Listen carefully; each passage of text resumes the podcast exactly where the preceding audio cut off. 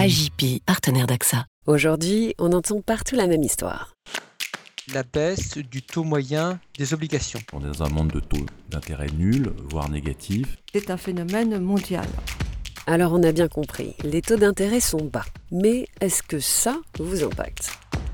Eh bien oui, parce que si le taux de votre crédit immobilier est si bas, et si le rendement de la partie sécurisée de votre assurance vie, ce qu'on appelle le fonds euro, est lui aussi bas, eh bien c'est justement grâce ou à cause des taux d'intérêt bas. Pourquoi sont-ils bas ces taux d'intérêt? Eh bien, pour bien comprendre, on a rencontré Virginie Couder. Elle est économiste, chercheuse au CEPI, qui est le principal centre français de recherche en économie internationale, et elle est aussi, surtout, la co-auteure d'un livre intitulé Les taux d'intérêt. Pour elle, il y a plusieurs raisons. Ce sont des raisons très liées, impossible de savoir qui a entraîné qui. La première raison donc, euh, ne dépend pas de la France exclusivement, mais est aussi mondiale, c'est le recul de l'inflation qui s'est produit euh, sur euh, les, dernières décennies, un recul de l'inflation très important, dû notamment à la concurrence internationale sur le marché des, biens et, des services. Ensuite, la deuxième raison, ben, je dirais que c'est l'équilibre épargne-investissement qui est un petit peu modifié, c'est-à-dire que nous sommes dans un monde où il y a beaucoup d'épargne et euh, peu d'investissement. Alors pourquoi peu d'investissement? Eh bien parce que d'abord la croissance est faible, donc en fait pour investir il faut avoir des perspectives euh, de pouvoir produire et vendre davantage. dans un contexte de, croissance faible, l'investissement diminue euh, du fait de ce manque d'opportunités de marché. Troisième raison, c'est une faible croissance. En fait, historiquement, les taux d'intérêt euh, sont liés à la croissance. Plus le taux d'intérêt est élevé, plus euh, la croissance est élevée. Il y a une quatrième raison très importante, peut-être la plus importante, c'est une politique monétaire très accommodante qui a été mise en place après la crise de 2008. En fait, euh, au moment de la crise de 2008, on a eu euh, des, grosses difficultés euh, sur, euh, sur les banques, mais aussi des retombées très importantes sur l'économie réelle. On a eu une récession très menaçante pour l'Europe et il a fallu donc que la Banque centrale européenne essaye de contenir la, la baisse de la production par le seul moyen qu'elle a en fait à sa disposition, la baisse des taux d'intérêt. Donc en mettant les taux d'intérêt au plancher, c'est-à-dire à zéro, on espère relancer l'économie, faciliter l'emprunt, faciliter l'investissement et atténuer aussi euh, les difficultés des emprunteurs. En Europe, c'est la Banque Centrale Européenne qui fixe les taux d'intérêt directeurs. Et elle les fixe à la hausse comme à la baisse. C'est le seul outil qu'elle a pour relancer l'économie si c'est nécessaire, si l'économie est en difficulté. Mais voilà, la baisse des taux d'intérêt impacte directement votre épargne. Mais en fonction du type d'épargne, eh bien l'impact n'est pas le même. Alors pour faire simple, prenons les deux types d'épargne préférés des Français. Si vous avez placé votre épargne dans la pierre, dans l'immobilier, les taux d'intérêt bas sont plutôt une bonne chose, puisque votre crédit immobilier sera lui aussi plutôt bas moins d'argent est dépensé chaque mois dans le remboursement de l'emprunt, il est donc plus facile d'acheter un bien immobilier. La baisse des taux vous est donc bénéfique. Si vous avez placé votre épargne sur une assurance vie, là c'est un peu différent et ça mérite qu'on s'y intéresse de plus près. Déjà, sachez que vous n'êtes pas le seul à avoir une assurance vie, parce qu'elle est considérée comme le placement préféré des Français, certes après l'immobilier, avec plus de 1788 milliards d'euros à fin décembre 2019. Alors vous allez me dire, mais pourquoi c'est le placement préféré des Français? Mais oui, il y a sûrement au moins trois raisons. Tout d'abord, beaucoup considèrent l'assurance vie comme une épargne de précaution avec une fiscalité intéressante, notamment en cas de transmission. Deuxième raison, hmm, pour la sécurité. Quand on souscrit une assurance vie, on a la possibilité de placer son argent sur ce qui est appelé le fonds en euros.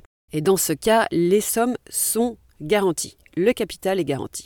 Troisième raison, eh l'assurance vie offre la possibilité d'investir sur les marchés en mettant les sommes non pas sur le fonds en euros, mais sur ce qu'on appelle les unités de compte.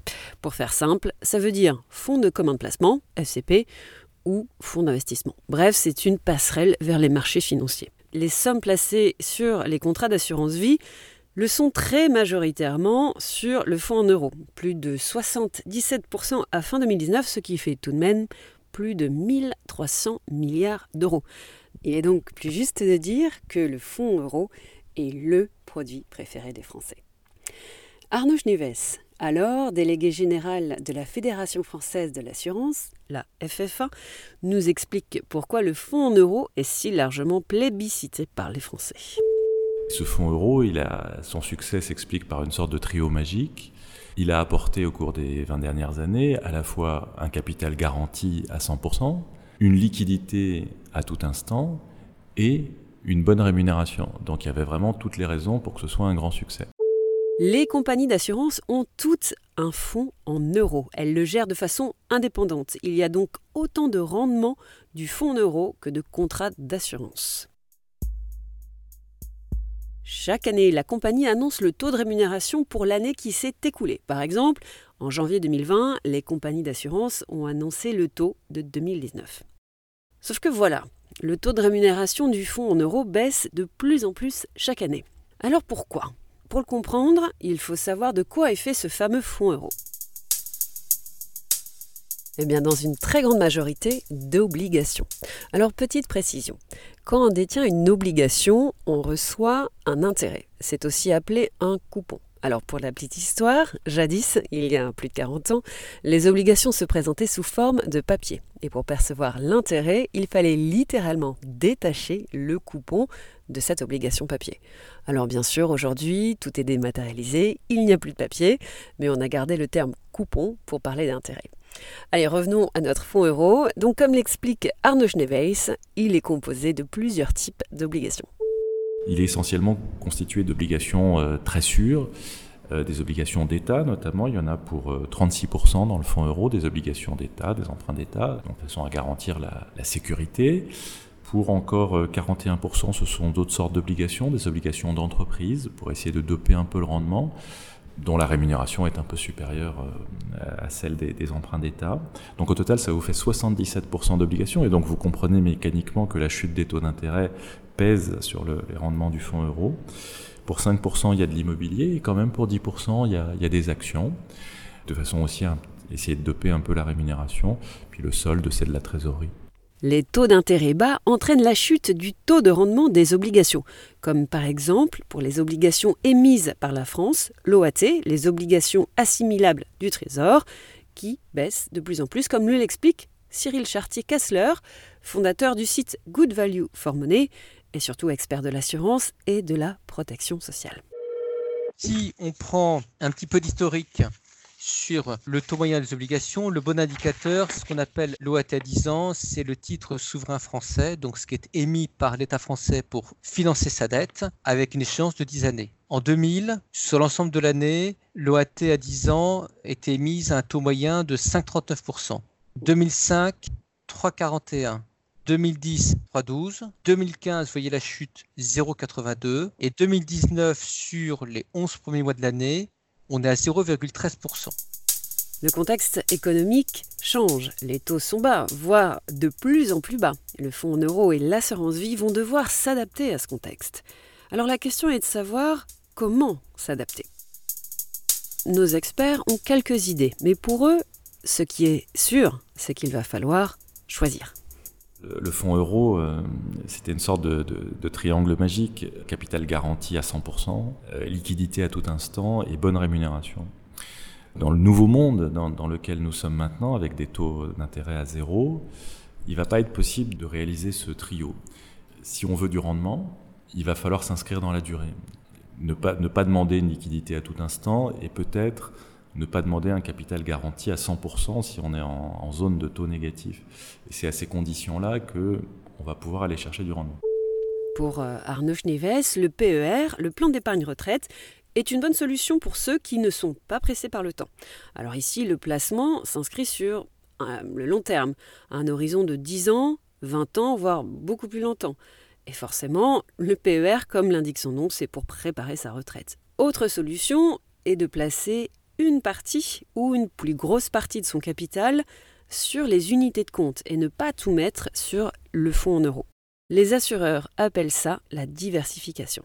Beaucoup s'inquiètent sur l'avenir du fonds en euros. Alors qu'ils se rassurent, il ne s'agit pas de tuer le fonds en euros, bien au contraire. Le fonds en euros est la raison pour laquelle les Français osent s'aventurer sur les marchés financiers. Et ça, c'est la FFA qui le dit. L'assurance vie offre un mix euh, qui est assez protecteur, c'est-à-dire c'est c'est parce que vous avez le fonds euro que vous êtes prêt à prendre des risques. C'est-à-dire que si on dit aux Français acheter des actions, on voit bien qu'ils ne le font pas. Par exemple, le plan d'épargne en actions plafonne à 100 milliards d'euros d'encours depuis des années. Et un PEA est constitué exclusivement d'actions. Et donc là, si, on dit aux gens, malgré une enveloppe fiscale favorable, prenez des actions totalement, voilà, l'encours plafonne à 100 milliards contre 1780 milliards pour euh, l'assurance vie. Mais est-ce que les taux d'intérêt vont continuer de baisser, voire devenir négatifs?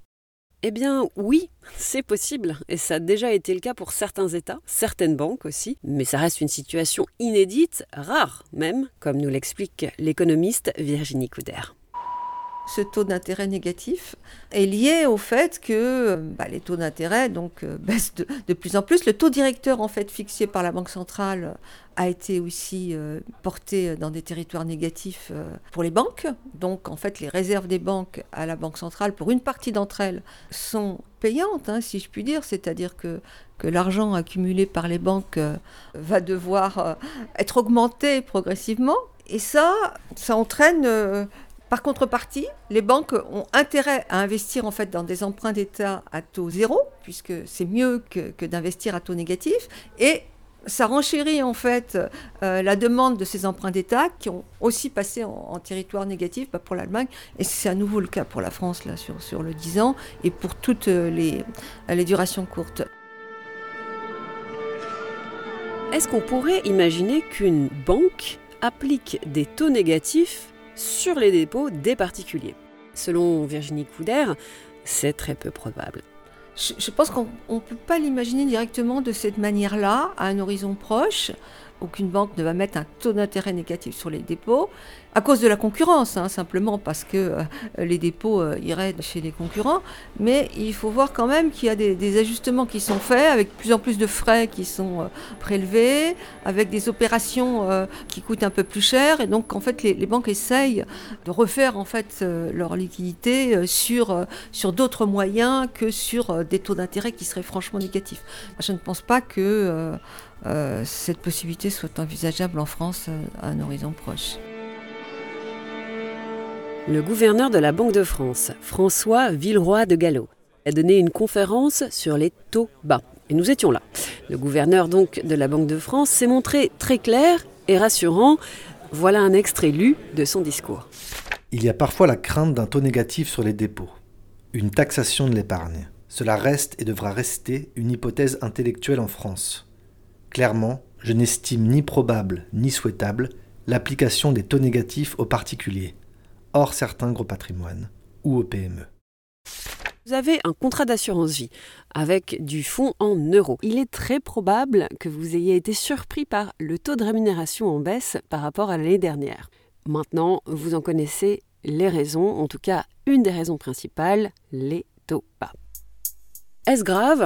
Non, mais il faut savoir ce que vous recherchez et ce qui est le plus important pour vous. La sécurité, le rendement, la liquidité, à savoir la disponibilité des sommes à tout moment, eh bien, demain, il faudra choisir, car il sera de plus en plus difficile, voire impossible, d'avoir les trois. Quelle est la solution? Eh bien, il faut diversifier, comme diraient les assureurs, ou en d'autres termes... Il ne faut pas mettre tous ses œufs dans le même panier. Nous espérons que cette émission vous a éclairé. On adresse un grand merci à nos invités qui ont accepté de participer à ce podcast et ce documentaire. Arnaud Schneves, Virginie Couder, Cyril Chertier-Kessler et bien sûr la Banque de France qui nous a invités à la conférence sur les taux bas donnée par le gouverneur François Villeroy de Gallo. Vous pouvez retrouver tous les épisodes de la série L'épargnez-moi sur le site d'Agipi, mais aussi sur toutes les apps podcast. Alors si cette émission vous a plu, ce qu'on espère, eh bien n'hésitez pas à nous le faire savoir, et peut-être la meilleure façon de le faire, eh c'est de s'abonner au podcast. Merci d'avoir été à l'écoute et à très bientôt.